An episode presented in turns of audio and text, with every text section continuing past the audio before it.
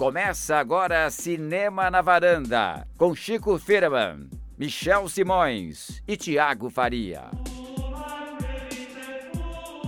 Varandeiras e varandeiros, Amém. começando mais um Cinema na Varanda, episódio número 65. Bastante, hein, gente? Já, já estamos abençoados, né, Michel? Já Hoje recebemos a estamos- bênção de Michel Simões, jogou água benta aqui. Agora, as pessoas varanda. que estão ouvindo não entenderam absolutamente nada. Por que, que a gente começou nesse clima? Porque você- Porque Tá o nesse canto episódio, gregoriano. o episódio de hoje, Chico Firman e Thiago Faria, nem chamei vocês dois de Tico hoje. Tico. É, Chama-se Fé Demais Não Cheira Bem. Ah, Nós porque a vamos falar de alguma comédia dos anos 80? 90 com Steve 90? Martin, é, é, isso? É isso o tema de hoje? Ah, não é? É, Cris, o tema de hoje é isso? Olha, é, é mais do que isso. É mais do que isso. É, é- é sobre algo invisível. A gente encontrou, Thiago Faria, É sobre algo invisível. algo invisível, silencioso. Algo que tá aí nas entrelinhas. Tentamos encontrar um tema em comum entre os três filmes da- do programa de hoje. E a gente achou que a religião era um tema que de alguma Ah, forma estaria ali É a hora da religião. Envolvido nos três filmes, né, Chico? É, os filmes que são Silêncio, do Martin Scorsese, Personal Shopper, do Olivier Assayas, e Kong, a Ilha da Caveira. A gente achou religião na, na, Aqui no- a gente na é Ilha do criativo, Kong. Thiago. Aguardem que teremos uma interpretação pelo viés da religião sobre Kong, a Ilha da Caveira. Só eu se- não sei porque eu não vi, mas Então, o Chico e o Michel vão. do Thiago que não viu e vão vai trazer esse, esse- viés religioso aí todo. Mas tem sim. Mas então, estamos começando aí cheio de religiosidades e cantos gregorianos aqui. É, Michel mostrando mais um talento que a gente desconhecia, né? Pra liderar cultos religiosos, É. talvez. O pastor Michel vai la- lançar a igreja Cinéfilos do Senhor. Olha. Assembleia da boa. Varanda. Essa eu frequento. Ô, Chico, o que, que tem agora pra começar o programa de hoje? A quente? Antes de tudo, Mi- Michel, pra que cineasta você ajoelha no milho? Pra que você acha joelho no milho? É. Alain René. Olha, só. bom. E você, Ah, Thiago? Eu. ah, Godard. Godard, muito E bem. você, Chico? Eu para, deixa eu ver, pro Murnau. Olha só. Olha, tá É. muito chique, hein? Pegou, pegou pesado. É, fomos aí. A Cris não queria A Cris- colaborar com A isso, não não. se a Tá Cris lá, é budista, escondida. Não se ajoelha no milho, coisa nenhuma. A Cris tá em A silêncio. Cris tá em silêncio. É, boa. Pensando que rumos que eu estão tomando esse episódio hoje. Vamos pro cantinho? Que cantinho é esse, Michel? Cantinho do ouvinte. Uhul! Cara, o Michel hoje tá Cara, querendo tá cantar. inspiradíssimo É, hoje, viu? né? Roubou a cena do O Chico que é que tá aqui. acontecendo, Eu esqueci gente? que era o Chico. É, Não, pode cantar. Achei, achei ótimo. É, então, o nosso cantinho do ouvinte é o lugar onde vocês deixam opiniões sobre os temas que a gente conversa aqui no podcast. Só entrar lá no site cinemanavaranda.com.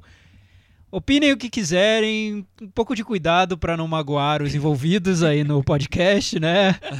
Afinal, a gente tá aqui na mal boa vontade, falando sobre filme, coração aberto. Espírito né? religioso. É, estamos aqui com fé no cinema. É verdade. Boa. Enfim, eu sempre leio o primeiro comentário. O primeiro comentário essa semana foi um pouco um pouquinho longo, mas é de uma ouvinte que tá ali.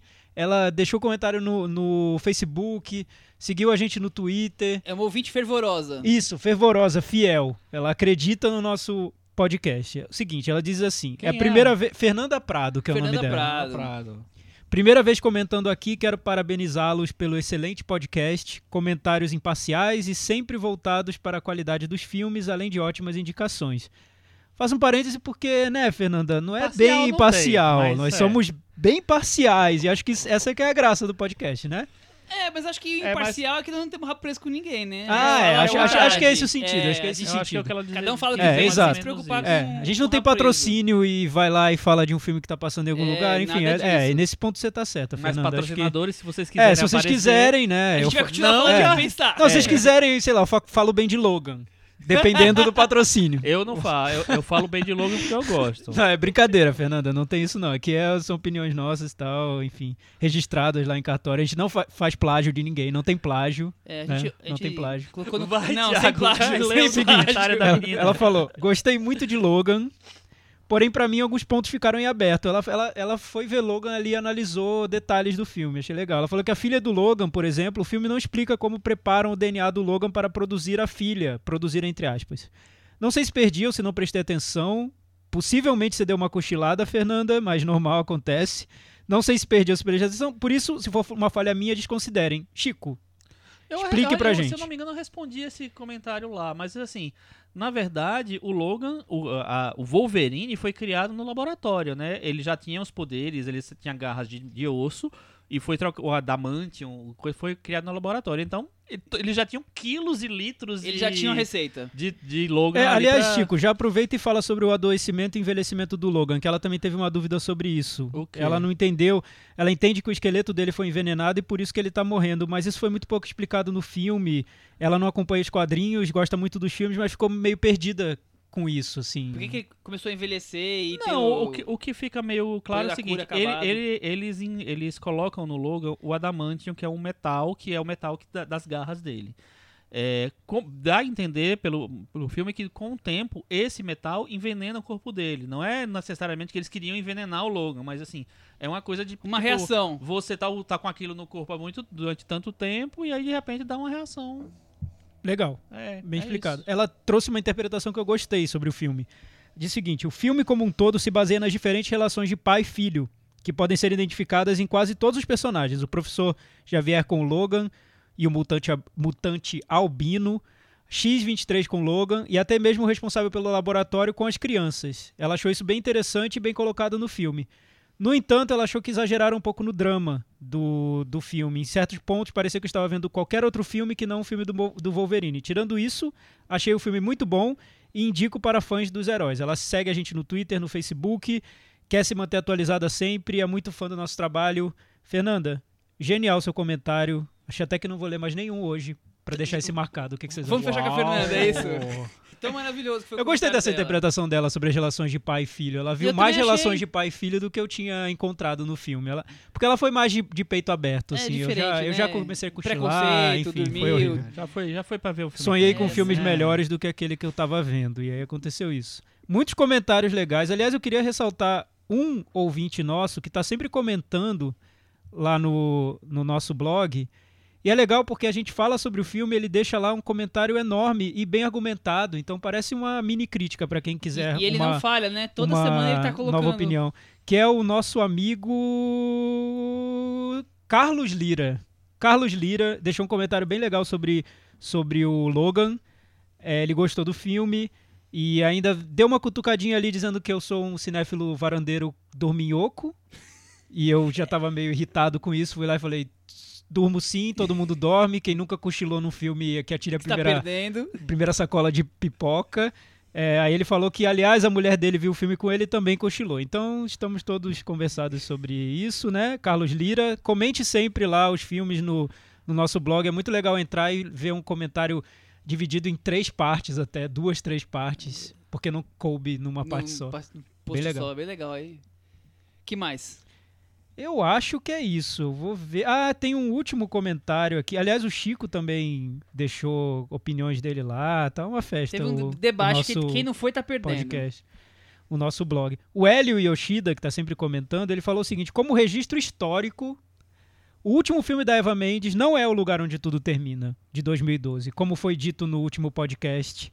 Seu último filme até o momento é Rio Perdido, Lost River, de 2014. Coincidência ou não, a estreia na direção de Ryan Gosling. Aliás, eu, eu vi esse filme, achei bem qualquer Então, nota, Eu né? não vi. É que esse é pra esquecer, né? Então por isso que a gente pulou É. ele, é por isso. Porque, não sei se você tá sugerindo que aconteceu alguma coisa ali nos bastidores do filme que deixou a Eva Mendes traumatizada, talvez. A gente, a gente vai fundo nessa questão da Eva Mendes até o vamos fim do ano. pesquisar, Vamos, A gente vamos vai pesquisar. descobrir o que aconteceu com ela. Até o fim do ano a gente vai fazer a Eva Mendes voltar para o cinema. Ou pelo menos vir a varanda.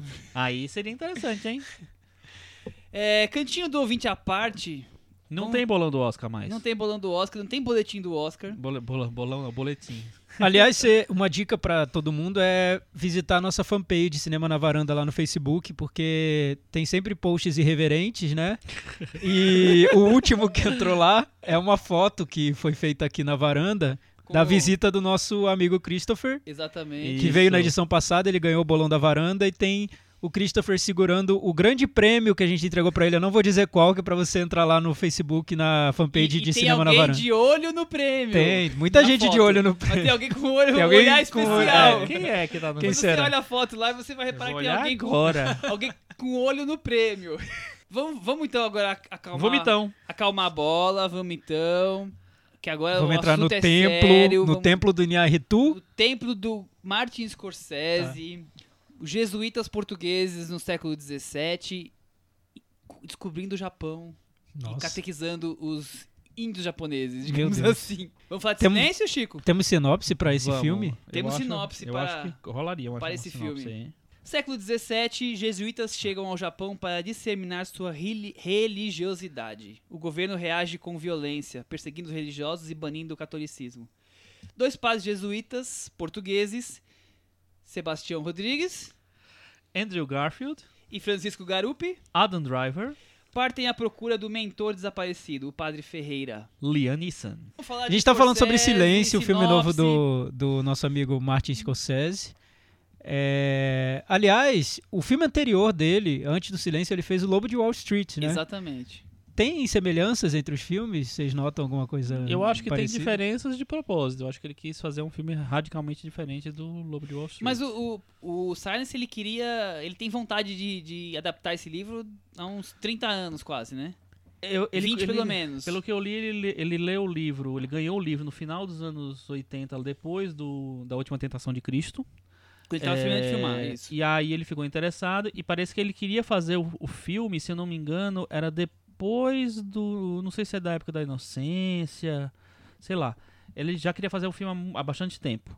É, só que só agora ele conseguiu né, levar o, projeto o adiante. projeto adiante e fazer. Na verdade, esse filme, pelo que, pelo que a gente viu, ele era para ter sido lançado em 2015, só que aí terminou atrasando, enfim. É, estavam falando até em Festival de Cannes em 2015. É, e aí terminou. Você viu semelhanças, Thiago? Não, não. O que, o que me impressionou mais foi o tanto que é diferente, né? Mas eu também noto que é, que é, que é proposital. Ele foi inspirado no livro do Shusaku Endo, que é considerado uma obra-prima e já havia ganho uma versão japonesa nos anos 70, né, Isso, Chico? 71. Vocês até assistiram a, Eu a versão? assisti, Eu também assisti. Masashiro Shinoda. O filme é, é- diretor. são, bem Masahiro seme- são Shinoda. bem semelhantes do filme, mas o de Scorsese ele vai além na, na história. O, o do o japonês para antes.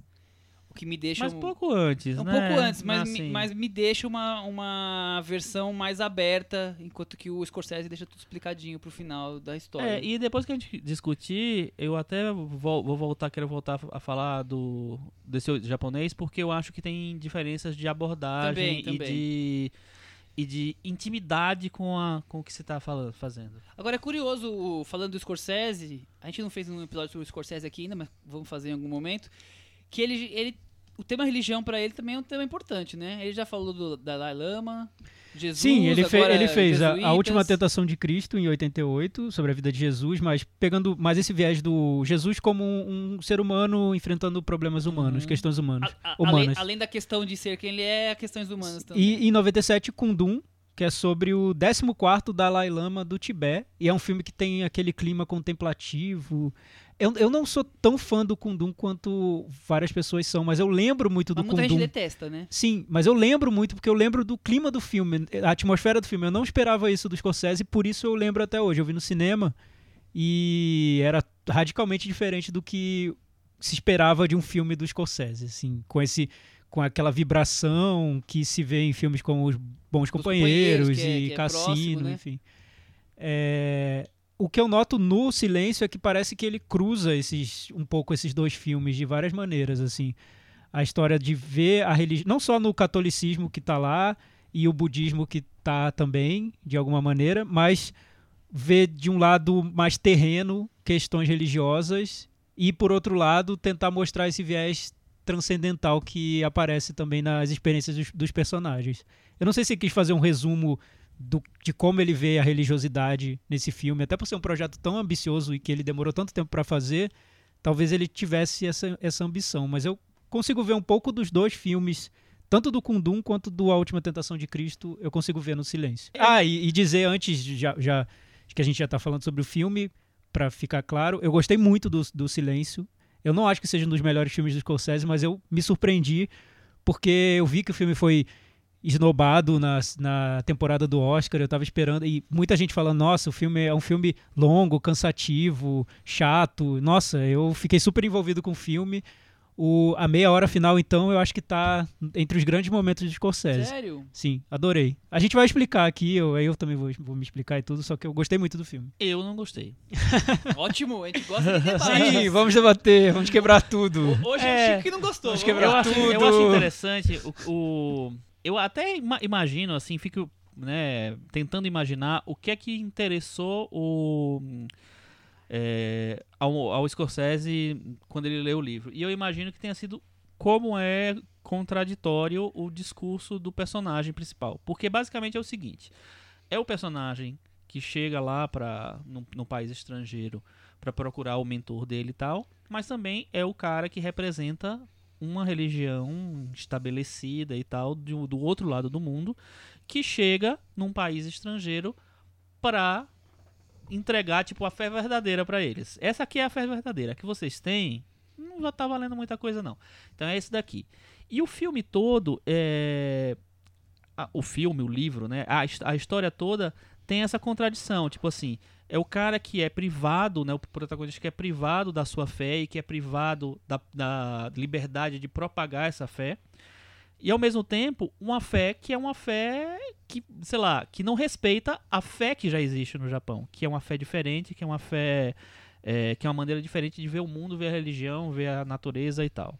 Então, eu acho que tem essa, essa dicotomia do, do discurso do personagem que eu acho que deve ter sido o que mais interessou o Scorsese. E a meu ver, o que acontece no, no Silêncio é como ele tem que seguir muito a regra do, do, do livro, que é um livro, pelo que eu entendi, o, o Endo, né, o, o escritor, era um, é um japonês católico fervoroso e que ele quis fazer um, um, um livro para tipo é, são, são personagens fictícios, mas o personagem do Liam tem, tem uma inspiração real.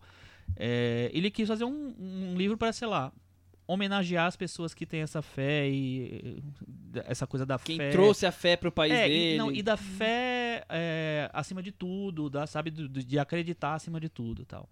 É, o que, aí o que eu acho que acontece é o seguinte, assim, o discurso é tão forte do, do personagem do Andrew Garfield, né, do protagonista, ele é tão é, intenso que ele meio que contamina o filme inteiro. Então eu acho que se o Scorsese tenta trazer essa contradição do, do, do- personagem em algum momento, que eu acho que tem os momentos, eu acho que ele esbarra muito nesse discurso muito forte e o filme termina reproduzindo de uma maneira ou de outra o- esse discurso. Então termina é, sendo um discurso do um discurso colonialista de uma, sei lá, um um cara que traz uma religião pronta para um país que já tem suas suas próprias crenças, entendeu? Então isso me incomodou porque me parece um filme defendendo essa visão é, é, desse personagem, apesar que eu acho que o, o Scorsese tenta é, contrabalançar isso. Mas eu acho que ele não consegue muito bem, Eu, eu acho que o, o- a versão colonialista do, do filme tá ligada nessa questão europeia, né? O europeu religioso ou descobridor era colonialista, tá aí que colonizou a África, colonizou a América, colonizou, tentou colonizar a- a- o Japão nesse caso com religião. Então eu acho que que isso já vem do europeu, eu não- não consigo ver como uma visão. É- é- eu acho que é um fato. É, o que eu acho curioso no filme é primeiro mostrar que duas religiões se encontram e não há aceitação de uma por parte da outra, respeito. Quer dizer, um tenta impor, como o Chico falou, a, a re- a religião católica como a, a- grande verdade, e o outro, em vez de permitir, aceitar e tentar entender, agride fisicamente quem está indo além da, da religião que já havia naquele local, porque está perdendo espaço. Quer dizer, não há nenhum tipo de, de, de bom senso, de limites ali. Eu acho que é uma questão curiosa. Agora, o que eu acho que o Scorsese chamou a atenção dele, e que eu ouvi ele falando numa entrevista hoje, é que o- essa história de você morrer pela fé. Ele disse que um dos pontos que mais chamaram a atenção dele em contar essa história, tentar compreender como é que uma pessoa aceita morrer defendendo a sua fé, sem, sem se, se humilhar. E é o que acontece com vários personagens, vários católicos japoneses ali que receberam os ensinamentos dos jesuítas e acabam sendo pressionados a ou renegar o catolicismo ou, ou sofrer violências, né? E o filme é, é forte nesses pontos, né? E o Scorsese, na entrevista que eu ouvi, fala exatamente isso, que é uma das coisas que mais chamou a atenção dele, que ele quis trazer pro cinema. E aí eu pergunto, existe limite do bom senso nesse tipo de coisa? De você aí até o limite da sua... Pode não ser só religião, mas assim, acredito piamente numa ideia e você levar isso até a morte. A gente já viu várias coisas políticas no passado, né? Com ditaduras e tudo mais. Não, existe. É, é ju- Eu, so- sobre o filme, eu acho legal ouvir o, o Chico falando a, a experiência dele com o filme e como isso incomodou, porque realmente o filme tem um protagonista, que é o, e é o Andrew Garfield. Eu não acho que ele tá tão bem no filme, Também mas enfim, é, tudo bem, ele é o protagonista. E é possível realmente isso que o Chico disse, que você compre um pouco o discurso do cara, do protagonista que tá ali no centro da trama e que aquele discurso acabe contaminando o restante do filme. Mas eu vi o filme de um jeito muito diferente, assim. Eu não vi nada colonialista no filme. Eu acho que o filme traz um discurso sobre uma discussão sobre diferenças culturais e diferenças reli- religiosas e às vezes até de um jeito muito didático mesmo, com personagens discutindo diferenças culturais e diferenças religiosas, assim. E, em algum, num certo ponto, quando chegou na última meia hora do filme, eu falei: "Meu Deus, o Scorsese chegou o mais próximo que eu vi até agora de um cineasta americano fazendo um filme romeno, que é um filme que vai se desenvolvendo de uma maneira até chegar na meia hora final e ter um discussão atrás de discussão e o filme se resolvendo na conversa, assim, como se fosse a discussão intelectual se impõe acima da discussão religiosa e é a discussão intelectual que faz o personagem rever conceitos que não foram abalados pelas piores torturas que ele sofreu na, nas duas horas de filme que se passaram, assim. Eu achei. Isso me, surpre- me surpreendeu muito. Me convenceu muito a discussão do filme. E eu, em nenhum momento eu vi o Scorsese querendo pregar nada, assim, querendo pregar a religião. Ele fala sobre fé. Eu acho que tem uma diferença muito grande entre fé e religião e o filme tá botando- colocando isso claramente. Tanto que os Então. personagens transitam entre as religiões, porque é o que eles veem a necessidade de fazer naquele momento, mas a fé perdura e o filme, de certa forma, até o fim, não coloca tanto isso em discussão, a fé, mas a religião ele coloca. A todo Então, momento eu- e de, de maneira explícita, tá, eu, tá em eu discussão. não acho. Eu, eu acho que no- tem dois momentos chaves que são é, em que se eu acho que ele tenta, tenta dis- discutir o assunto mesmo, realmente assim, porque eu não acho que ele, que ele é, compra o discurso, mas é assim, como ele, pra mim, na minha opinião, não consegue é, dar um equilíbrio para esse, para esse, para os discursos do filme, é, o, o discurso do protagonista, pra mim, ele é quase é, assim, toma conta de tudo. Então eu acho que ele termina deixando que esse discurso predomine. Entendeu? O que eu acho é o seguinte: tem, tem dois momentos chaves que eu falo que, que tem a, a- essa discussão em primeiro plano, que é o momento em que ele tá de frente para o, pra o chefe lá do japonês, eu não lembro mais qual é o cargo. do- Governador, governador tal, é, em que ele explica politicamente né, por que, que ele tem essa reação tão contrária à chegada dos jesuítas e à pregação do catolicismo, que é essa história de, de- do, do cristianismo, na verdade, né? Que é essa história de Portugal, Espanha, Inglaterra e Holanda quererem invadir o país dele. Eu acho que ele está muito mais explicando, tentando dar, dar, é, dar- contextualizar ali o que o está acontecendo, do que discutindo realmente essa questão da fé da religião ali. E, e o segundo momento é quando o Liam Neeson entra em cena e fala porque ele, porque na nas palavras dele, o cristianismo não pegou no Japão.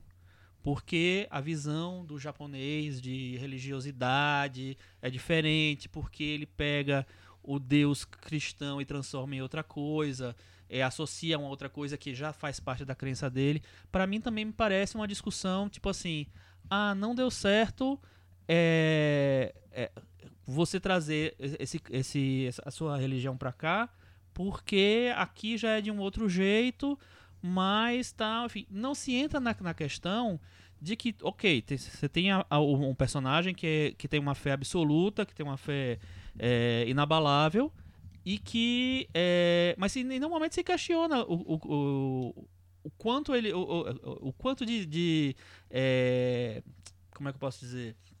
De. É, louvável tem nessa.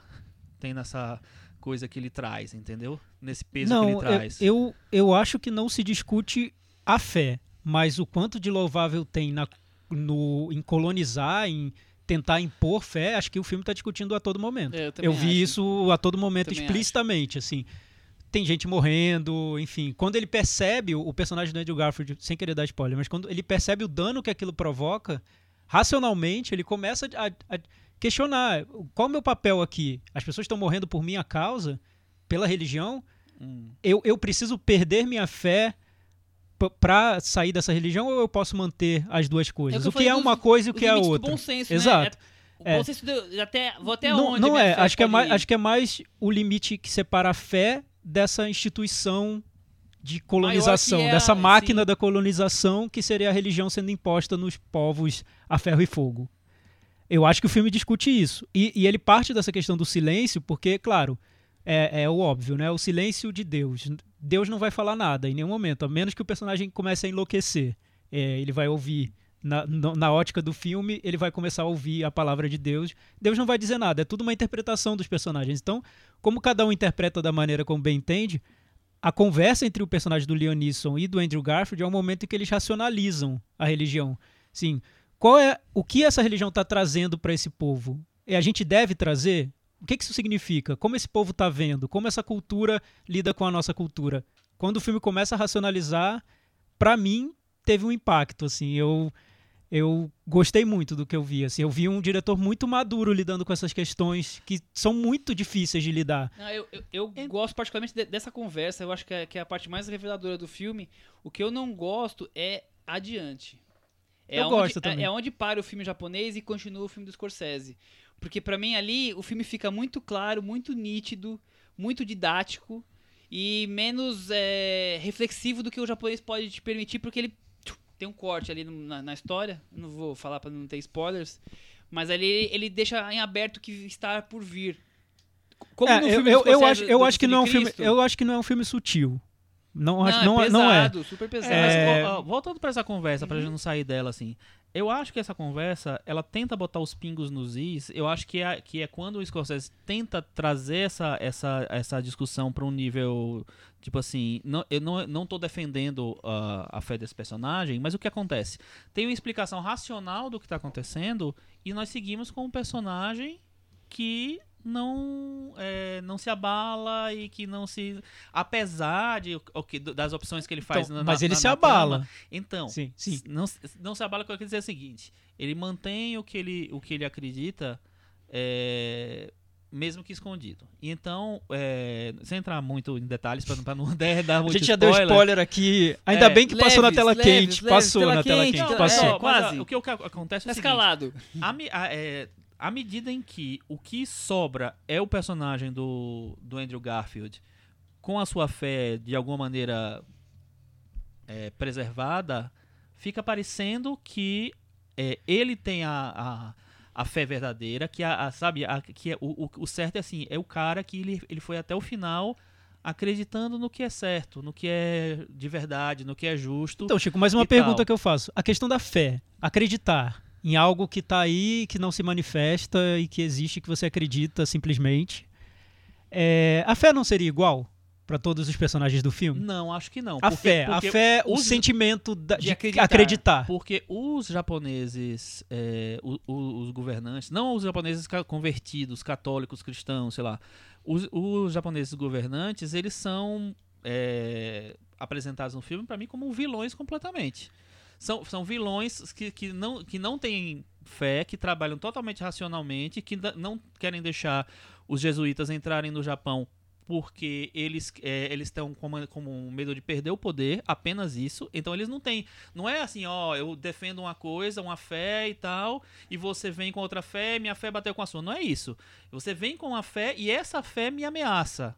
Sim. Então por isso, então nesse é que a caso, gente entende também, não, né, Chico? Não, tudo bem, mas, mas, Mas, temos que atenção. pensar que nós estamos em 1600, Não, né? é, a intolerância e era que, se- muito é, maior, e que sempre né? que se invade um lugar querendo impor algo, a reação Eu é sei, mas assim, o que é que, o que, é que você entende do, fi- do filme? Que o Andrew Garfield é um ser puro assim, que tem, que tem uma fé pura, a fé dele é pura, né, independentemente de, de, é, de como a gente está analisando ela, é uma fé pura, ele, ele acredita naquilo de verdade. E o ja- os, japoneses, as pessoas que resistem ao Andrew Garfield, eles são, tipo, ateus, pessoas que não acreditam em nada e que estão preocupados só em perder o poder. Então, quando você vai com esse personagem até o final, sendo o cara da fé pura, pra mim, você assumiu o discurso dele. É, não, Entendi. não sei. Agora, é, mudando de assunto, mas seguindo com, com esse lado. Não é curioso é, dois ou três ou quatro que seja padres portugueses chegando num barquinho no Japão é, e fal- não falando a língua e conseguindo angariar gente pela fé? É, Curioso, ah, mais curioso ainda, é padres isso. portugueses falando inglês. Inglês, né? é, Não, tô, tô brincando. Esse é um ponto Não, que. gente, é que muita gente se muita irritou gente- com isso. Exatamente. É, E assim, eu, eu queria defender o Scorsese nisso, tá assim, tudo- porque eu acho que é tudo ali é o ponto isso. de vista dele, é, assim. exatamente. A gente tem que pensar que é um filme feito pelo Scorsese, é um filme de um americano, assim. O personagem, eles falam inglês, é o Andrew Garfield tá lá Ele representando... não ia pegar atores portugueses ele, e fazer. é- não, é- ia, não, ia, não, não ia ser. Não, isso. Eu acho que ah. seria mais difícil se ele tivesse tentado se colocar ali na posição de alguma outra cultura. Não sei. Eu não consigo comprar tanto isso, E na nos, verdade. anos, e nos anos 80 ninguém ia reclamar disso. Ah, é, exatamente. Fora isso. Glória Pérez fazendo escola, né? É, é uma Glória Pérez mais- um pouquinho mais sóbria, né? Um pouquinho Mas mais olha, ali Mas, mas é centrada. curioso esse, esse po- poder da, da, da fé e de transmitir a fé, porque imagina o- os primeiros que não- o filme não, não mostra, como é que eles conseguiram dialogar e, e Não, vender você sabe quem foi um isso? dos é primeiros? Um dos isso? primeiros? Já, já tinham ido alguns. Um dos primeiros foi São Francisco Xavier. Ele, eu, não, eu não conhecia muito da história de São Francisco, eu fui, eu fui ler por causa do filme, do, do livro, da, da história, do, do filme e tal. Fui lendo, lendo, cheguei em São Francisco e aí descobri que São Francisco foi pro Japão. Ele, na verdade, ele saiu do coisa, ele é, passou por, por vários lugares de, da Índia, principalmente os colonizados pelos portugueses, né? É, Por Ma- Goa, Macau, ali na China, né? é, é, Malásia, é, Indonésia e tal, e chegou no Japão. Então, é, era um movimento muito, muito absurdo, assim. Imagina que- quanto, quanto tempo isso não durava, Eu né? acho isso fascinante. Eu queria ver o Scorsese fazendo uma chegada entre a comunicação do primeiro português que chegou, o jesuíta, e os japoneses que receberam ele. Você quer esse filme, então. Eu queria ver o Scorsese fazendo esse filme, não o Villeneuve. Ah, meu Não, Deus. Villeneuve. Que medo. Então, mas, o- mas essa primeira parte do filme, aliás, que é grande parte do filme, na verdade, sei lá, dois terços do Que é filme. duas duas horas. É, que é justamente esse momento do, do personagem da é, é meio que a, que a via crucis do personagem do Andrew Garfield, né? Que ele sofre muito ali, o, o, o colega dele interpretado pelo Adam Driver é levado e enfim tem ele separa, os dois são separados, enfim a via crucis do, do personagem. Essa parte eu acho que me- me- eu sinto que deveu um pouco assim. Se ela tivesse sido mais forte ainda, mais intensa, eu, eu teria achado o filme maravilhoso, assim. É, Eu senti que às vezes ela fica. te- é, ela empaca. E, e eu noto que tem um pouco a ver com essa fase mais recente do Scorsese. É- é, tem filmes muito intensos, como o, o Lobo de Wall Street, mas mesmo neles tem momentos que parece que eles ficam um pouco flácidos ali. Ele não consegue. eu, acho, é, eu acho que não é manter o nem fácil, pulso Eu acho filme. que ele que, que fica meio automático. É, Eu ser. acho, que, eu acho que já faz um tempo em que ele tá é, aparecendo muito no piloto automático em várias coisas. É, até em filmes que são mais emocionais mesmo, por exemplo, que eu não, não, não gosto tanto assim, que, que é tipo Hugo. Eu acho que é um filme muito produzido, muito, sei lá, pensado demais, assim. Falta uma, uma certa espontaneidade um pouco no filme, eu E acho. falta, co- eu acho que falta em todos eles cortar um pouco de gordura, assim, no, no aviador. É. Nossa, o aviador então. É, é o Gangue de Nova assim. Ah, York. qual foi a última vez que o Scorsese fez um filme com menos É, de duas então, horas? é, é- é- Talvez não nunca, sei. E, né? ne- e ne- e nesse eu noto esse problema na primeira parte. Porque quando chega nessa última parte, eu até me ajeitei na cadeira. Eu, gente, Agora opa! vai. É, mas aco- essa apare- última- acordou o Mas Scorsese. essa última parte tem meia hora só. Então, mas eu acho tão, acho tão forte, interessante mesmo, assim, o que ele traz nesse, nesse fim do filme. Mas uma Parece coisa- que tá tudo se construindo pra levar pra lá. Uhum. Aí depois eu, eu comecei a pensar sobre o que eu tinha visto. Eu pensei, pô, ele podia podia ter feito de uma maneira mais intensa, assim, né? Porque se a ideia era mostrar o sofrimento todo que o personagem é submetido até chegar nessa conversa que a conversa muda a vida dele, poderia ter sido um filme que mexe mais, emo Então, mais agora eu emotivo, fiz até uma, uma Sem tanta sinapse. referência de miso, sem tanto querer ser misoguchi, mais emotivo e mais pulsante, eu acho. Agora eu fiz até umas sinapses durante esse negócio, porque eu acho que tem muito a ver com o, o que você falou também com o que eu acho que acontece no filme. Que é, é, por exemplo, o. Eu acho que o personagem demora para se envolver com que, os efeitos que a, o não dele, a, sabe, tá fazendo ali na, na, coisa. Demora, porque assim, você fala, ah, não, ele começou a ver que as pessoas estão morrendo por causa dele, assim, ele demorou pra caramba. Demora, pra demora. Entendeu? Mas eu acho isso uma boa sacada do filme, porque imagina, você mostrar que não é necessariamente o sofrimento físico que vai fazer você mudar. Talvez seria Mas algo é- racional. Mas o que é mais nobre?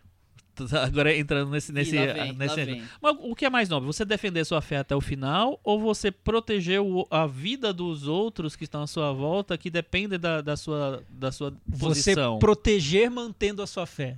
Seria isso. E aí você acha que faz Porque a como? fé vai além do, do Das terreno. montanhas. É, exato. É, é- essa, essa é a, a faísca, assim, do, a, a fagulha do filme, a fé, né? O Por que, que a fé tem que estar ligada a ações ali que são programadas, que são tradicionais, que envolvem é, colonizar outras culturas, que envolvem... Por que não pode ser simplesmente a fé? Então, e, é, mas, mas tem uma coisa que eu acho que é, o filme, o, e aí é, o, japonês também faz isso, ele materializa muito a fé. É Por verdade, exemplo, a sim. fé, é, a, a fé é mui- tem muito a ver com pisar. Se quem for ver o filme vai entender. Né? Mas assim, é, a, a- ter fé ou não, assim. Mas e a, a- a fé não é uma coisa nova pra eles ali? Porque os japoneses eh, eram budistas, né? Que não é exatamente uma religião, eles acreditam... Não é uma religião, chefe. É, mas eles não, não vai, não vai pegar briga Ele- com os mas é- mas budistas. existe- Eles existe consideram uma um crença. de vida, eles não consideram uma É, mas religião existe uma crença, né? Você acredita existe que, que crença. algo existe que, e que não se manifesta, né? Mas não é uma coisa tão, tão programadinha como é o, que tá Sim. chegando ali, né? Não tem todas essas regras, Adoração, né? Não, tem- não se regras, ritualizou desse jeito. É, exatamente. Se- Será que não, não é uma coisa que chama a atenção deles e acaba angariando parte da- da- das pessoas pelo. O novo, né? O novo sempre angaria gente não, também. Não sei, mas eu acho que o, te- o, é, o, o teste de fé pro personagem sempre é materializar isso, né? Deixar claro que ele não que ele não tem mais aquilo, sendo que fé é uma coisa tão interna, tão espiritual, é um estágio de, de, de espírito, sei lá. Mas, mas eu acho que é um personagem que tá passando por uma jornada dele ali. Ele começa o filme de um jeito e ele vai aprendendo, descobrindo coisas que ele não esperava e nem a gente. Porque o filme fica nessa busca do personagem do Liam Neeson e a gente, eu pelo menos, fiquei me perguntando por quê? O que aconteceu com esse que, que personagem? vem por aí, né? que fez esse personagem tomar essa decisão. Eu gostei muito da, de- do que o filme me entregou como resposta. Assim. Não foi uma resposta banal, no meu ponto de vista. Eu gostei, eu, eu, eu comprei. Olha, eu até acho, acho interessante o personagem, mas eu, eu não gosto do que o, como o Liam Neeson levou ele. Porque eu acho que em cada cena ele tá. Ele tá, tá diferente. Às vezes ele tá parece, parecendo acreditando no que ele tá falando, e às vezes ele tá parecendo que ele tá completamente falando um negócio muito louco. Você fica não- sem, sem entender. Eu fiquei direito. sem comprar o personagem. E eu, assim, e as- o, o Andrew Garfield, pra mim, eu acho que apesar de eu achar que ele, achar que ele foi se esforçou bastante pra fazer para encarnar o personagem, eu acho que precisava de um autor um pouco mais maduro. E nem falo de idade, não, falo de maduro mesmo como ator. É, não sei, eu não acho que ele dá conta de toda essa complexidade que o personagem tem. É, eu já falei que eu não gosto muito da parte final, mas o, o Chico falou agora uma coisa que me, me lembrou. É, a interpretação do Liam Neeson e do Andrew Garfield nesse momento, é, a sensação que eu tenho é que eles foram tipo. é, a- Foram sugada a energia deles. Eles estão ali meio que vegetando. E eu- isso, isso eu gostei. Porque é como se tivesse tirado o bem mais precioso deles e eles tiveram que fazer uma opção por, por conta disso. E, e acaba virando aquilo, vira, vira os seres humanos sem identidade, sem brilho, sem é, ter alguma gana no futuro, sabe? Ganância de qualquer coisa, ganância não, de dinheiro, ganância de, de querer crescer na vida e assim, e perderam, eles estão ali apenas cruzando os dias deles, assim. Eu, eu acho que É. eu acho que a, a ativação do Liam tá mais focada nesse ponto. Eu acho até que aquela parte poderia ter sido maior. Enfim, o que eu pensei no, no silêncio é que eu queria muito ter visto esse filme, dirigido pelo Scorsese, com a meia hora final idêntica, não precisa mudar, em- dirigido em 1976, 1977. na, na época do japonês. Porque é impressionante como. Eu, eu acho que ainda é um grande diretor. São grandes filmes, tem grandes ideias. Compara com outros filmes que estão aí indicados ao Oscar, foram indicados ao Oscar. Lion, imagina. Esse filme come o Lion com farofa no café da manhã, assim. É ridículo comparar. Mas eu noto algo ali. Isso que o Chico falou, muita coisa no automático, problema de ritmo, às vezes, problema de edição. Eu acho que Não saber como ritmo, ele parar, tem- ele tem não saber como há muito enxugar. tempo. Enfim. Eu não, Não sei, sei. como é que a Thelma Schumacher ganha tanto Oscar, porque eu acho ela tem uma mão pesada. Sinceramente, eu acho. Eu acho que. Você falou do Lobo de Wall Street, mas isso tem no. no nos Infiltrados, talvez seja o filme mais bem Sim. resolvido de É, montagem. eu acho. dele. Infiltrados é o filme últimos. mais. É que ele consegue manter esse ritmo É. o filme inteiro e dar uma arredondada no filme. Mas o Hugo, eu acho que tem esse problema. Depois do Hugo, foi o, já foi o Lobo de Wall Street? Sim. Sim. É, no, Imagina, o o- documentário dele sobre o George o Harrison, que eu acho muito bom, mas é enorme. Você fala, quatro gente. Quatro horas duração, assim, não é. precisava, não precisava. Eu adoro o George Imagina Harrison. fosse sobre os Eu, Beatles, né? imagina, eu ficaria 20 horas vendo, mas aquele documentário é, é longo demais, assim, É. então podia enxugar. Não, não- Pois é. Vamos pro Metavaranda? Vamos a lá. Cris não quer, não tem nada a declarar sobre o filme. A Cris ficou em silêncio, a É, gente então vai silêncio. interpretar o que ela achou. Ah, eu acho que o Andrew Garfield ainda tá melhor do que no filme do Mel Gibson, né?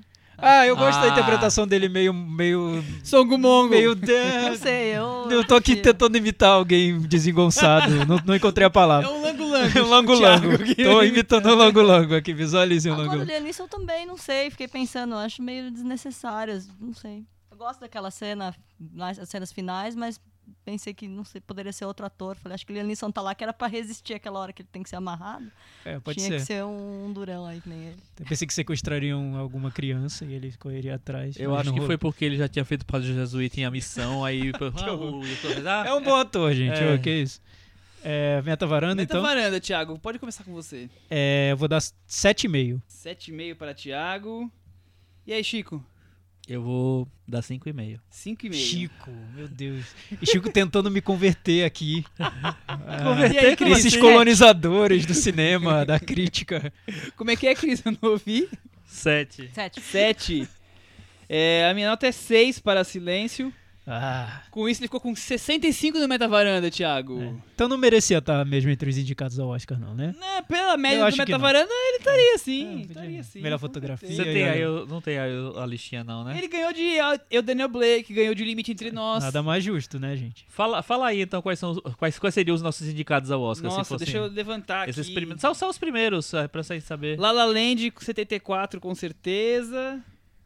Não precisa, não precisa ser dos filmes indicados, não, de todos os que a gente discutiu. Pô, mas aí tá difícil. Manchester com 79, com certeza. Aham. Até o Último Homem não entraria com 55. É. É, Estrelas do Tempo, 60, talvez. Ah, tá vendo o Silence, Entra, entra. Qualquer com 68 Entra. entraria. Moonlight, 70, também Entra entraria. Lion 29 Ah, despencou Lion- da varanda. Lion vai pra framboesa, né? framboesa. Então com essa nota. Adorei, Qual, qual foi, qual foi a nota do, do Silence? 65 para Fica Silence. na varanda. Fica, Fica, na varanda. varanda. Fica, sim, tá Fica. Ô, churrasco da Glória, ô varanda. Glória. Fica na varanda escocese. Vamos mudar de assunto agora?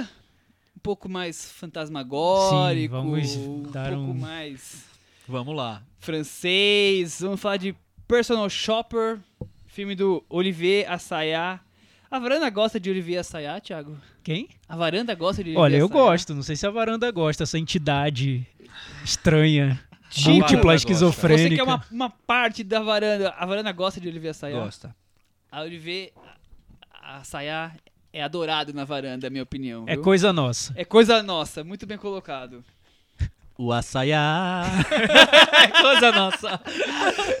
A Sayá adoraria essa musiquinha pra Agora, ele, vamos viu? lá. O Scorsese também é coisa nossa, Ah, né? A sim, escocese sem é coisa dúvida, nossa. sem dúvida. Eu não gostei desse Eu filme. acho que mas- vocês foram maldosos com o filme, mas fazer o quê? Não, não Vocês fui. estão eu, numa eu, fase eu de tentei filme de ser fiel, super-herói. assim. Eu não acho que é um filme de três estrelas de bom. Eu acho que é um filme menos. Então, é isso. Tá bom, tem que ser justo com você mesmo. Isso, exato. Imper- Tem que ser fiel às, é às suas isso? opiniões, exatamente. Personal Shopper. É... Começa com a sinopse de cara, assim? Sim. Temos sinopse. Temos. Abemos sinopse. Abemos. Dividida entre sua habilidade de se comunicar com espíritos e seu trabalho temporário como assessora de compras de uma celebridade. Assessora de compras, tá certo? É, É, você pode traduziu ser. o personal shopper. É, Beleza, tentei, tá bom. Tentei achar um em termo. português seria assessora de compras. Eu Isso. acho que tudo bem. É, Maureen Kristen Stewart. espera entrar em contato com seu irmão gêmeo, recém-falecido, enquanto é perseguida e influenciada por estranhas mensagens que chegam em seu celular. Cara, que filme bom. Que só, filme só de ouvir bom, essa cara. sinopse, eu arrepiei aqui. É. Nossa senhora. Ganhou Eu, eu, não, eu não vou participar. Eu não vou participar dessa. melhor conversa. diretor em Cannes. É, ixi, Talvez merecidíssimo. Talvez o único acerto de Cannes. Mas é um filme. Não, sem, sem brincadeira. É um filme polêmico, né? Eu, Polêmico. eu vi no Festival do Rio, na mesma sessão que o Chico viu. Uhum. Eu lembro que no final tinha gente xingando, chutando a porta do cinema, praticamente. É, muita gente detestou o filme. É, eu não sei porquê, porque eu adorei. Adorei. Assim, eu saí. Tanto que eu conversei depois no podcast do Festival do Rio. Eu falei que eu defendo até o fim Personal Shopper. Quando o Chico falou que o filme estrearia, eu falei, que droga que vai estrear esse filme. Que puxa vida que vai estrear. Porque as pessoas vão ver falar mal. e vão ficar me pentelhando, dizendo que o filme é ruim, que não é legal, que o suspense não é bom, que não funciona como filme de sobrenatural. Ai, meu Deus do céu. Limitados, né? Cris, o filme não é bom, não funciona como espécie sobrenatural. O que, que você acha disso? Eu acho que o filme funciona, mas acho que a Kristen Stewart continua com aquela cara. Não! Resting Vou bitch quebrar, face. Vou quebrar o microfone. Não, foi, foi comprovado, Não. Foi comprovado pela ciência que a, o, a resting bitch face tem alguns, algumas, alguns resting pontos. bitch face? Resting Que que é face. resting bitch face é assim, cara de P descansando. Literalmente, né? Como assim? A, a pessoa, por exemplo, Rainha Elizabeth, Vitória Beckham, ela Tá. não tá mal acompanhada. É, é, Kanye West, são pessoas, até homens, são pessoas que têm essa expressão conhecida como resting bitch face. Anna Kendrick.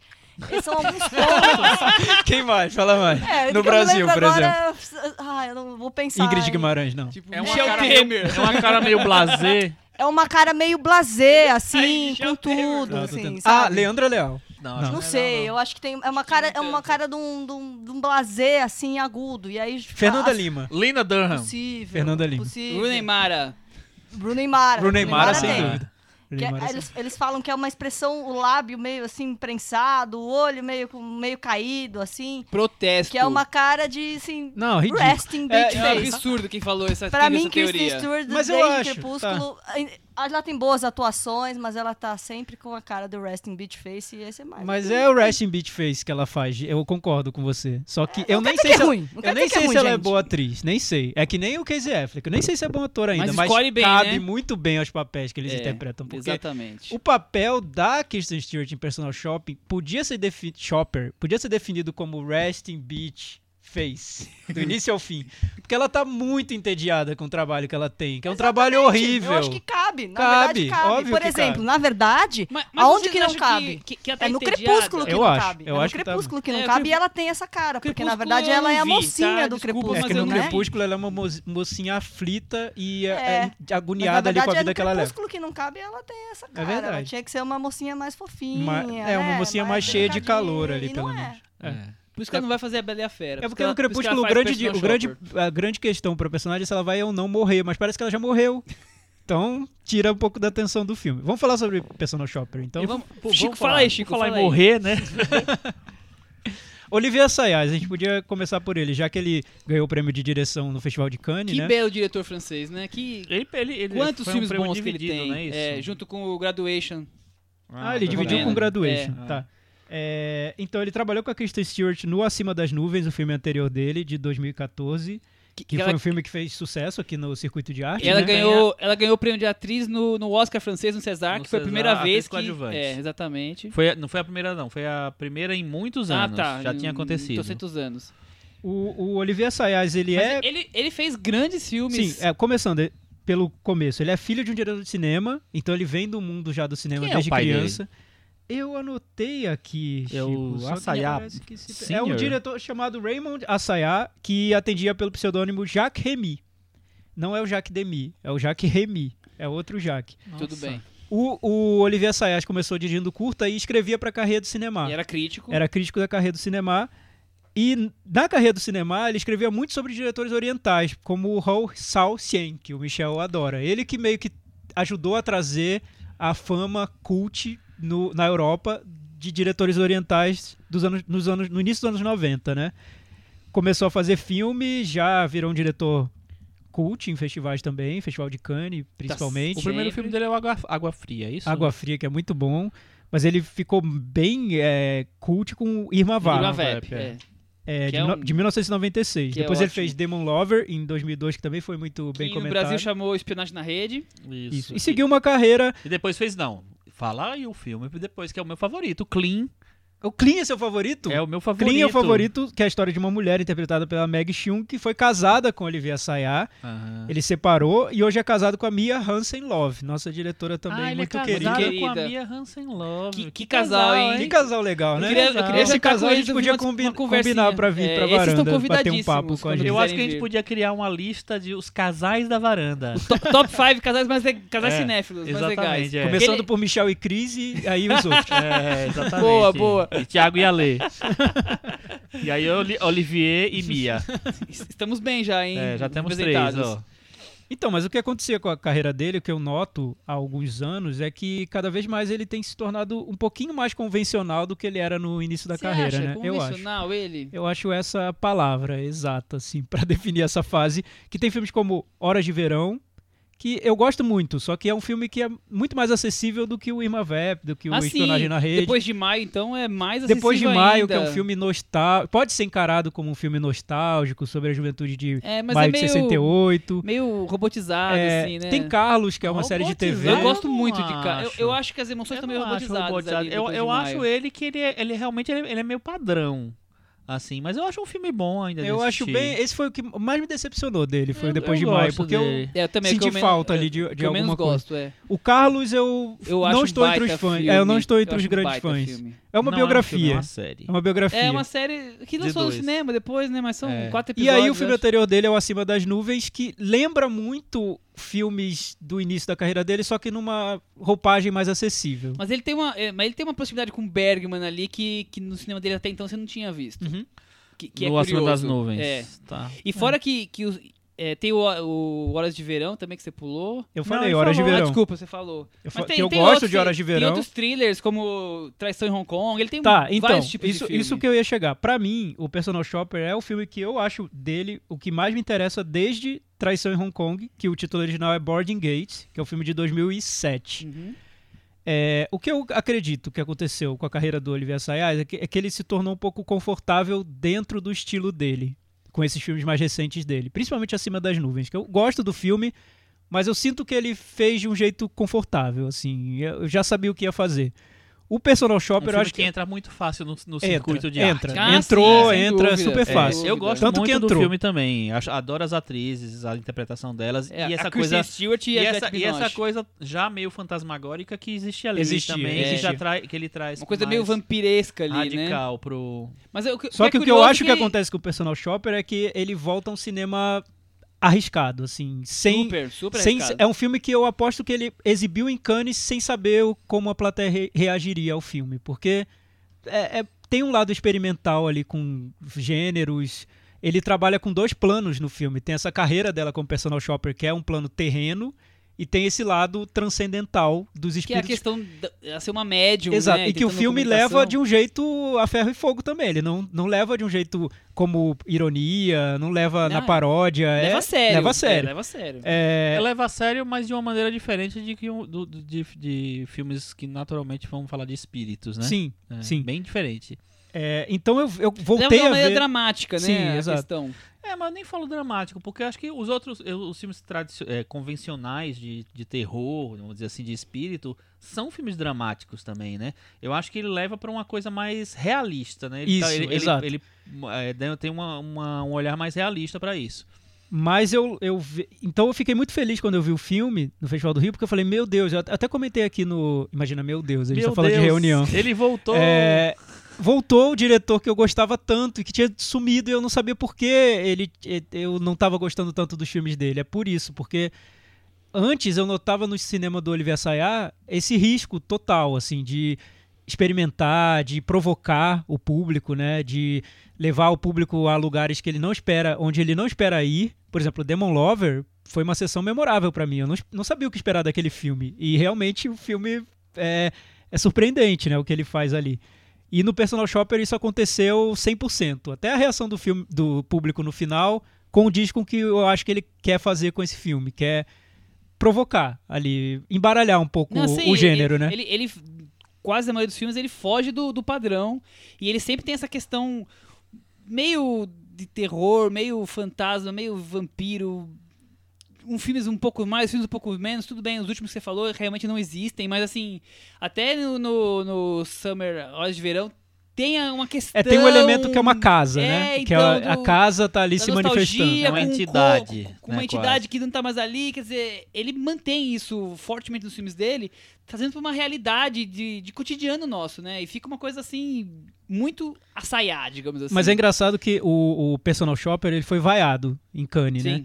E apesar de ter ganho o prêmio de melhor diretor, ele foi vaiado na sessão de imprensa, na sessão do público, tudo. E nas entrevistas que eu leio, eu noto o Olivia Assayas defendendo muito o filme de um jeito muito empolgado, assim. E que eu, eu, eu identifico com a maneira como ele tá empolgado com o filme, porque deu pra ver que foi um filme que tirou ele ali do, do conforto que ele tinha nos filmes anteriores e, e fez com que ele sentisse esse, essa aventura mesmo de Prazer, filmar, né? De filmar. É, de chegar, de fazer um filme que nem, talvez nem ele esperasse fazer dessa maneira e ele foi lá e fez. E pra mim, eu, eu gosto muito da interpretação da, da Kristen Stewart. Eu acho que ela tá fazendo a Kristen, Kristen Stewart nesse filme, mas esse, esse- essa relação dela com o trabalho, que é um trabalho que ocupa todo o tempo dela, mas e que não deixa ela fazer o que ela quer fazer, que é se aprofundar nessa, nessas questões mais transcendentais, né? E ela tem que ficar usando o tempo da folga dela e ali lidando com pessoas que ela não quer lidar. Nossa, eu acho que o filme pega uma questão cotidiana que a gente vive, todo mundo vive, e leva pro, pro, pra esse gênero do cinema sobrenatural de um jeito muito original, assim. É, É, um dos filmes mais originais que eu vi E eu recentemente. acho que a- além disso tudo, ele tem o- os dois planos são muito é, radicalmente opostos, né? Que é a coisa mais materialista que tem no mundo, que é o mundo da moda, de você fazer compras, de roupa, de não sei o que lá, e o mundo de acreditar em espíritos, conversar com espíritos e se sentir presenças de outro mundo e tal. Agora, é, o Chico, não é curioso, pelo menos eu, eu achei assim. A persona- eu acho a personagem riquíssima. É, mais do que a interpretação, que eu acho boa, a personagem em si, a construção da personagem eu acho riquíssima. Porque ela me parece uma personagem completamente perdida, sem rumo. Ela tá passando uma temporada de 3, 4 meses em Paris, quer dizer, ela não mora em Paris. Tá ali pra tentar contato com o irmão, é, não é spoiler, porque o começo do filme é isso, a questão do médium. O namorado mora no, no Oriente Médio, ela vive tem esse emprego temporário que não agrada. Tá sempre com aquela cara, como a Cris acabou de falar aí, tipo... Entojada, assim. Entojada, Resting Beach Face. meio, meio perdida, sem rumo. Então, é, é uma pessoa, assim, que ela tá morando numa casa que é... Que ela nem encontra a pessoa com quem ela tá dividido o apartamento, quer dizer... Isso- não isso- tem isso- nada a se E apegar são naquele questões momento. de filmes da, da primeira fase do Olivier Assayas. Sim, sim. Se você lembrar de Clean, Clean, a personagem principal, ela dá a volta, é uma personagem totalmente desconectada do mundo, ela né? Ela dá a com o volta, filho, é. tá? E eu, e eu não lembro muito bem da profissão dela, não sei se é uma atriz, não sei, É mas é can- uma ro- cantora, cantora, de rock. é que ela, cantora. vi- ela viaja muito no filme, né? Sim. O filme tem que, é- que faz parte do cinema do Assayas, mostrar esse mundo que já não tá territorializado, né? Já não tá cantor- ligado a um, rock a um país em específico. drogas que não consegue se aproximar do filho, Sim. ver o filho crescer. Mas não é dizer, só isso. Ah, Você não, dizendo não é isso parece isso. que é uma trama assim. É, Esse é filme não tá sendo discutido agora. É verdade, é verdade. Mas então. É, mas é muito bom, vejam mu- Clean. Eu, acho Eu muito, adoro muito Clean. curioso isso no personagem, que, que ela tá ali, tipo, ela tá ali flutuando, ela tentando buscar alguma que ela possa se agarrar, que seria a coisa mais próxima, seria o contato com o irmão, quer dizer, ela tá ali completamente sem rumo, perdida. E isso tá no, no rosto dela, mas também tá no que ela tá no dia a dia dela, no cotidiano dela. Mas eu li uma entrevista com o Assayá e ele diz que ele gosta muito de observar o que acontece no mundo hoje. Então ele chega pro filme com roteiro, mas ele gosta de mudar muito tudo, porque e gosta de, ele disse que gosta que o contradigam, assim, que mudem o que ele pensa, porque quando ele entra em contato com atores mais jovens, não sei, com a Kristen Stewart nesse caso, ele entra em contato com outro olhar de mundo e com o momento atual.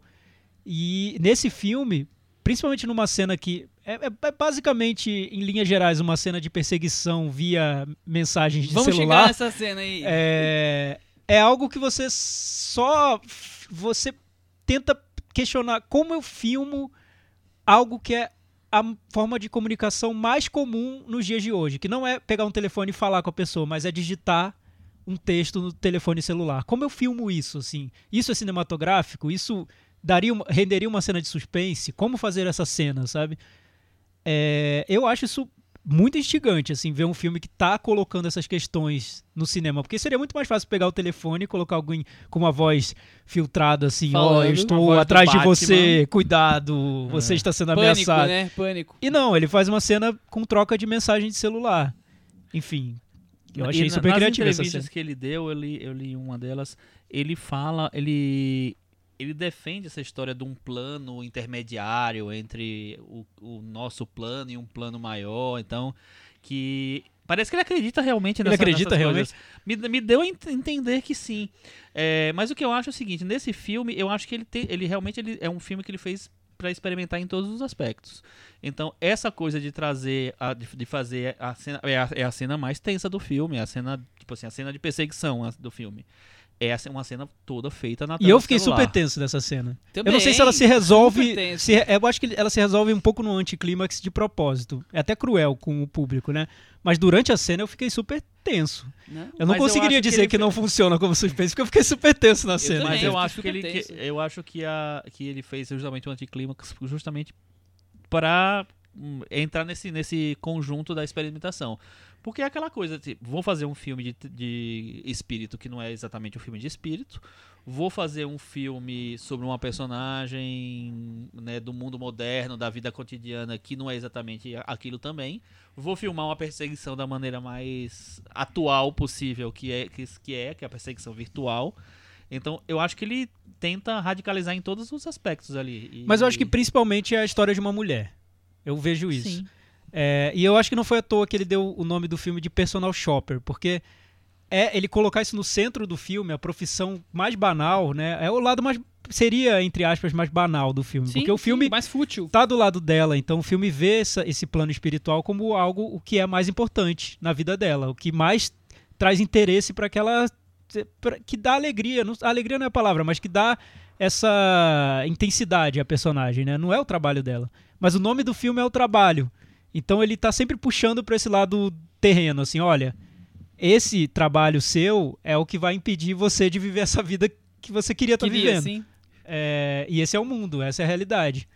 Não, eu, eu acho incrível a, a sequência que o, que o Thiago citou aqui com detalhes, que é do, da troca de mensagens tensa, porque ele consegue, nesse momento, juntar os dois planos numa questão de, de suspense e, e trazer essa coisa do moderno, né?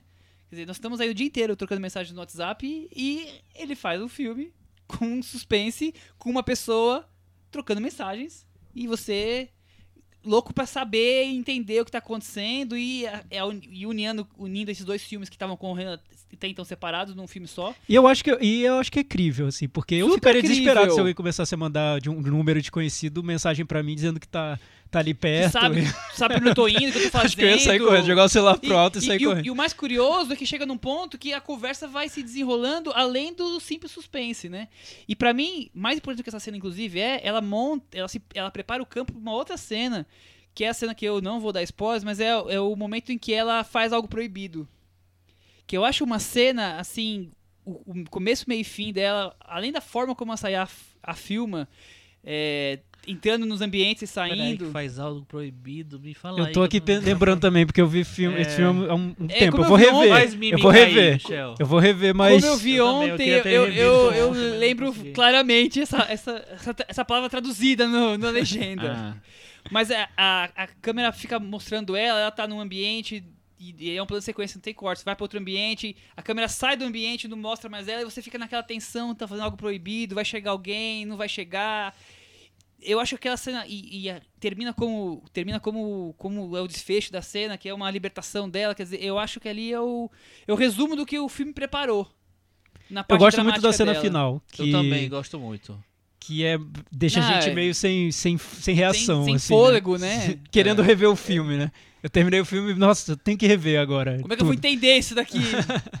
Eu vou rever, vou rever. Eu Eu prometo acho- que nesse acho- fim de semana eu vou rever. Aí a gente conversa mais sobre ele no Muito podcast filme, da é semana isso que vem. né? A gente faz um especialzão, assim, personal shop. Não, acho que não. pra responder o cantinho do ouvinte. Aí talvez, né?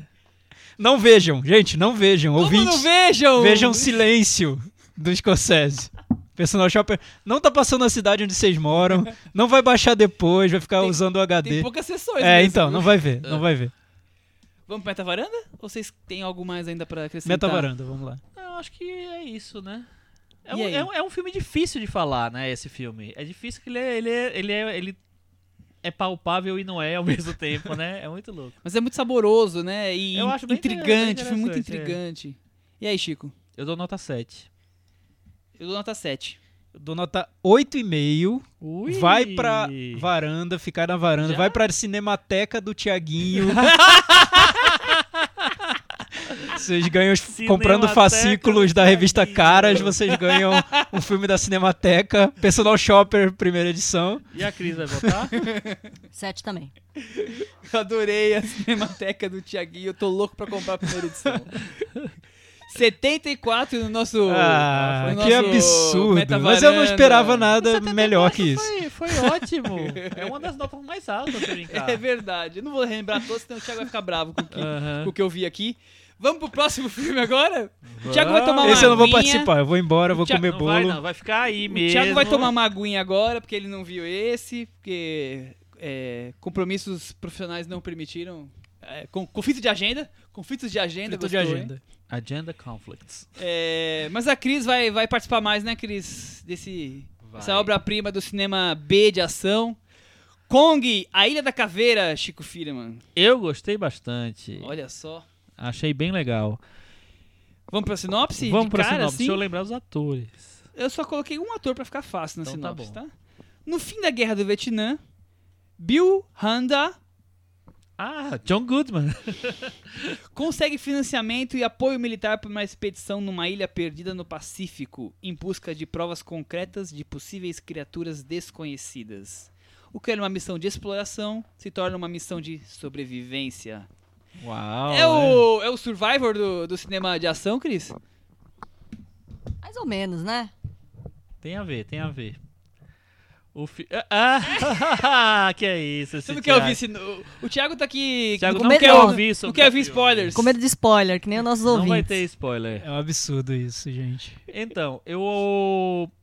Uma coisa que eu acho sobre o cinema de fantasia, como é, o, é- como é esse filme, né? Esse filme é, aqui esse filme é filiado, é, eu acho que assim tem que pisar fundo mesmo. Eu acho que ele pisa fundo. É, eu, apesar de que, eu, de, de que eu acho que tem uma preocupação realista de é, adrenalizar o filme, tra- trazer, eh, tra- trazer grandes eh, cenas de ação tal. Eu acho que a fantasia predomina no- ne- nesse filme. E isso é para mim é fantástico. Acho que tem que fazer isso mesmo. Acho que ele é muito fiel ao espírito dos King Kong que já foram no cinema até, até hoje, principalmente do primeiro e do último, né? Do Peter Jackson. do Peter Jackson. É, gosto muito de como ele ele apresenta o, o Kong né, como um rei, exatamente, no, no filme. Né, aquele, todo aquele, aquela galerinha lá que gosta dele. Inclusive, a religião tem a ver com A religião né, que tá a gente tá, do- tá, tá Os trazendo indígenas nisso, né? que idolatram o Kong. É, e assim, eu me envolvi o filme inteiro. E eu acho que é um filme que, apesar de que. Eu vi muita gente falando que tem ah, um filme que não tem roteiro. filme Que, não acho, não. Eu acho que ele se preocupou com vários detalhezinhos que é, um filme normalmente não se preocupa. E é engraçado porque esse diretor é um diretor, o Jordan Vogt Roberts. Roberts. Ele é, um, é o segundo filme dele. O primeiro é um filme indie chamado Os Reis do Verão. Reis do Verão. Eu até assisti essa, essa semana.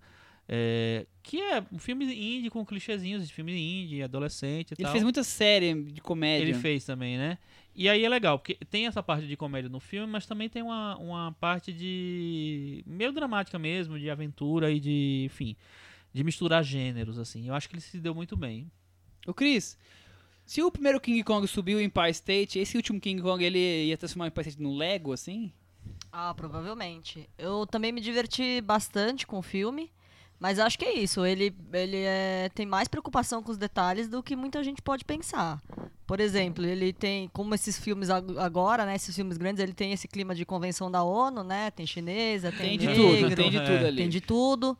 É, a relação da, da musa, da mulher com o King Kong é friamente calculada, assim, nos mínimos detalhes. Até Também porque achei que não você funcionou tá- bem isso. é, não, mas até porque você tá falando.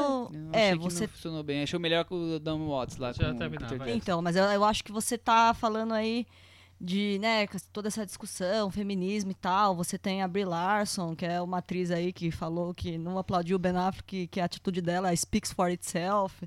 Então, assim, é friamente calculado ali e tudo. Tem vários pequenos detalhes ali que é, é pra, pra montar um filme grande, tá, tá lá.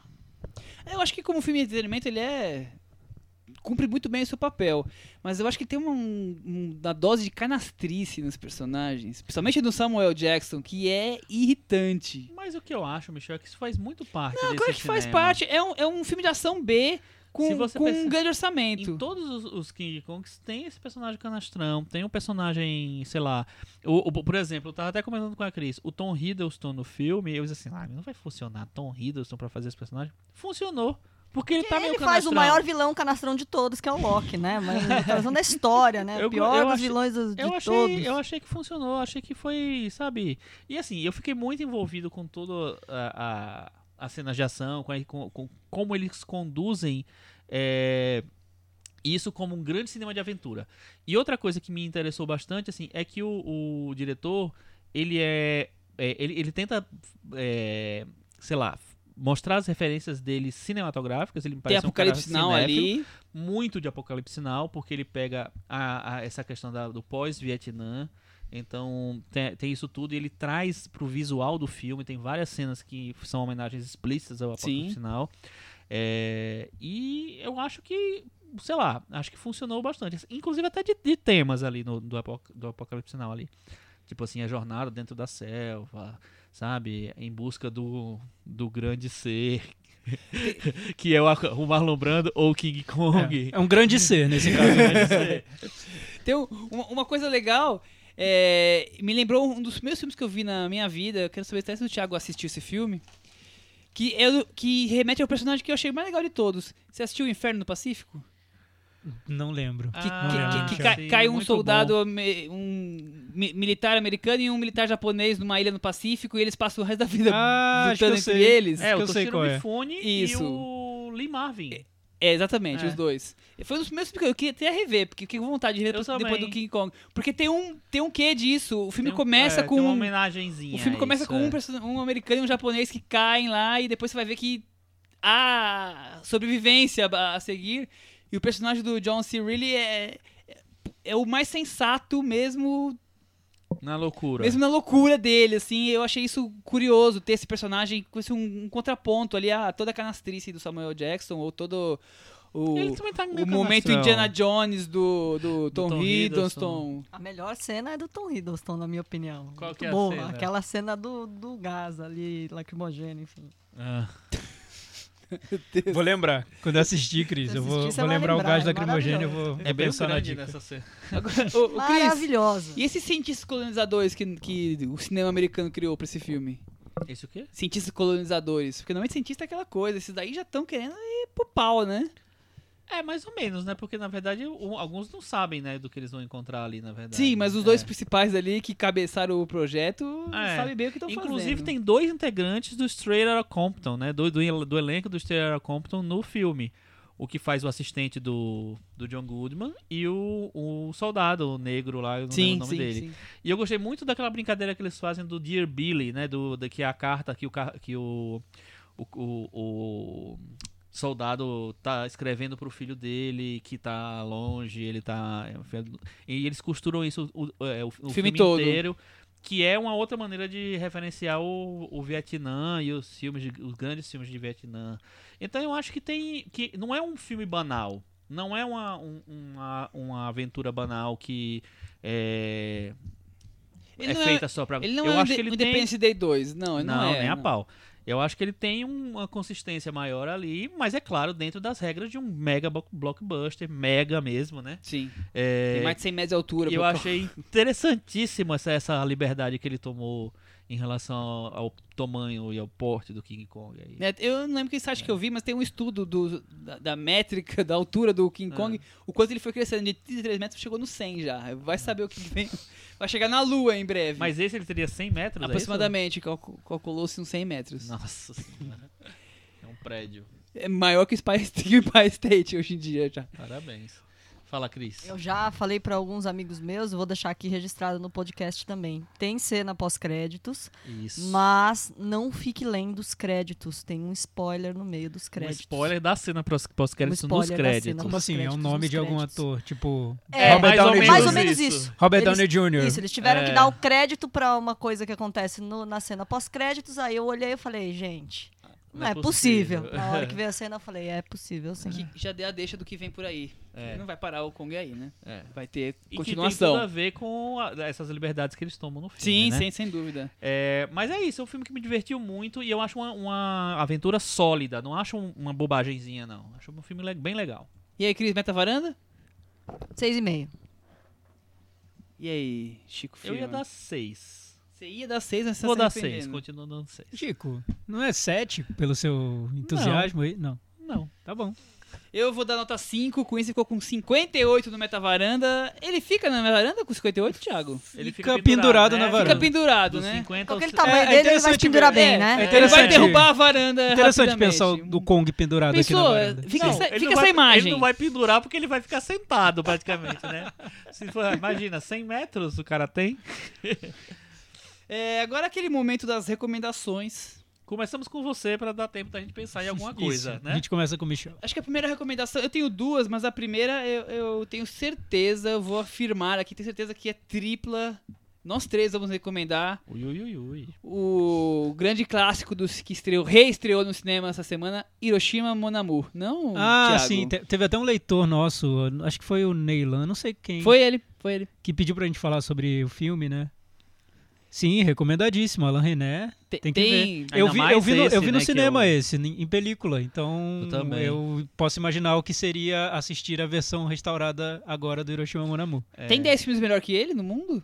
10? É, Ah, eu acho que não tem. faz essas perguntas Eu acho que não tem. Olha, eu acho que o René, eu acho tem. que o René tem uns 5 melhores. Vocês acham o René tem uns Sério? 5 melhores, eu acho. Minha Eu opinião. acho um dos melhores eu, eu filmes vi, eu vi numa, eu vi numa assim. mostra do, do René. É, me impressiona muito a fotografia do filme, acho maravilhosa. É, aí sim, eu acho que é uma das melhores Eu assim, acho a do cinema. montagem do filme maravilhosa. A montagem- é, a é- montagem é é, linda maravilhosa. E, é- e aquela coisa desconexa, né? Sim, é maravilhoso. Teria provocado mais impacto se eu não tivesse visto na sessão seguinte o ano passado em Marimbá. Esse sim eu acho que tá Você entre os que é 10. melhor? Aí eu acho que eu colocaria entre os 10. Então, eu acho que, que, que quando a gente fala de. Ah, é tão. É, tão. é, é muito porque É, por é exemplo, relativo, sim. Eu vou dizer, assim, se eu fosse fazer, vou fazer a lista dos, dos melhores filmes de todos os tempos, na minha opinião. E Eu, e se eu pegasse 500 filmes, ainda ia faltar. Porque tem realmente filmes maravilhosos. Se você pegar, o, o, o Thiago falou, tem cinco melhores do, do, do- só do René. No, do Na minha opinião. Então, na cinemateca do Thiago. então, então Thiaguinho. Na, na, do Thiaguinho, na cinemateca do Tiaguinho, teria pelo menos É. seis. Né? Tem o, o Hiroshima e mais cinco. Isso. Então, não acho, não acho fácil, di- difícil É. chegar nos seus Que- 500 É filmes, que pra não. mim o Hiroshima é assim. É pra assistir de joelhos num templo, Não, é como diria o maravilhoso. É maravilhoso, sim. O René dessa fase é maravilhoso e das, é- ele é um diretor que O Muriel nossa, a é gente muito poderia, bom também, é, a gente né? poderia ficar um tempo falando sobre ele. Eu acho que ele tem várias fases diferentes uma da outra e muito interessantes. Aham. Nessa fase, por exemplo, tem o Neblina, em Som- Neblina e Sombras, Sim, Nossa. sim, Que é o que primeiro... eu acho que é uma obra-prima. sim. É, enfim, o ano passado em Marembá, Muriel, enfim, vários, vários. Ficaríamos aqui o dia inteiro. Achou uma recomendação aí? Chico? Ah, deixa eu dar a minha segunda, né? Claro, Ah, eu esqueci da segunda, minha Eu segunda. esqueci da minha primeira. Eu, eu descobri um podcast essa semana é, do MUBI. Eu não sabia que, exi- Ah, é? que existia. Aliás, é novo, tem 11, 12 episódios. E dessa semana é uma entrevista com o Olivier Sayá. Ah, que legal. E é super legal a entrevista é, sobre o Personal Shopper, claro, mas no finalzinho eles têm quatro. chama Four Quadrante. É o número 4 e quadrante sem o E. ah, o, o nome do podcast. E no finalzinho eles têm um. Parece que é um bloco fixo, que são quatro perguntas que eles fazem pro entrevistado. E uma, uma delas, o, o Asayah fala sobre a o prazer dele de filmar, o que ele gosta, o que ele não gosta, que ele detesta a pré-produção. É, é super engraçado e curioso. Fica a dica aí. Além dele falar do Personal Shopper, a entrevista sobre ele, assim, é muito legal. Já Eu tô tô meio- procurando aqui no meu celular pra baixar. eu, eu gostei, é curto, é 30 minutos, é bem curtinho. Eu tô meio sem, sem recomendação. Eu queria dizer que acabei de descobrir, não sei ainda detalhes, então vocês procurem aí, que o Shyamalan vem pro Brasil lançar o Fragmentado. Shyamalan vem aí. É. Como será que fala o nome dele mesmo? É Shyamalan, Shyamalan? O Thiago que é fã vai saber falar. Eu Como é não que sei, chama? eu sempre falo Shyamalan, mas acho que é uma versão aportuguesada que eu, eu uso. É, eu ouço- O Shia. Eu, eu já ouvi. Shyamalan, mas eu não sei o certo. O Shia LaBeouf, vamos falar assim. Nossa senhora, é- é outro, outro carnaval. isso Ah, mas aí, cada um tem o direito de fazer a própria versão do nome dele, né? Boa. É, se ele eu não faz, ia obrigar né, alguém lá fora a falar Tiago. Ninguém sabe falar, a gente fala é, Thiago. Fala Cinemateca do Faria. Thiaguinho. É, Faraya. Faria. Padre Ferreira. Thiago. Exatamente. Padre Ferreira. Father Ferreira. Mas nenhuma recomendação? Você recomendou o quê? Gente, eu não recomendei nada, mas Ele assim, só enrolou, ele só enrolou. eu- se preparem que dia 20... Shyamalan, ele recomendou, Não. assistam aos filmes antigos do Shyamalan, porque Não, ele tá não, vindo não. aí, Ah, você vai ter ass- assunto assistam pra a- falar com ele. Assistam a obra-prima A Dama na Água. Hum. É, Filmaço maravilhoso do Shyamalan. eu queria dizer que a- aguardem, não semana que vem, na outra, um episódio bem polêmico sobre Shyamalan aqui na varanda. Eita, meu Deus. Ame Michel, ou vai até. Michel vai até pra China pra pesquisar melhor. É, É, sei lá o que ele eu vai vou ter encontrar pra lá. China, mas não tem nada a ver com o Shyamalan. mas enfim. E outra coisa, não, é, vou antecipar uma, uma dica. Na verdade, o, o- vai começar só no dia 23 de março, na Cinemateca, uma mostra sobre erotismo no cine- cinema brasileiro. E aí. Curador Ailton Monteiro? é, só pode ser, né? Olha, curador não sei, mas com certeza inspirador. é uma pessoa que inspira esse tipo de coisa. Então, Ailton Monteiro, reserva sua passagem, venha pra Venha São embora. Paulo. Se quiser, pode ficar lá em casa, entendeu? Porque a Cinemateca tá esperando você aí. Então, vou recomendar um filme que passou pelo cinema, eu não vi. Depois eu assisti de alguma maneira e achei De alguma maneira. que era um filme que, nossa, eu devia ter visto no cinema, porque eu perdi. Que preconceito meu, eu fico lendo crítica, fico me deixando levar por esses críticos aí que ficam dizendo para eu não ver o filme. Aliados de Robert Zemeckis. Gostei do filme.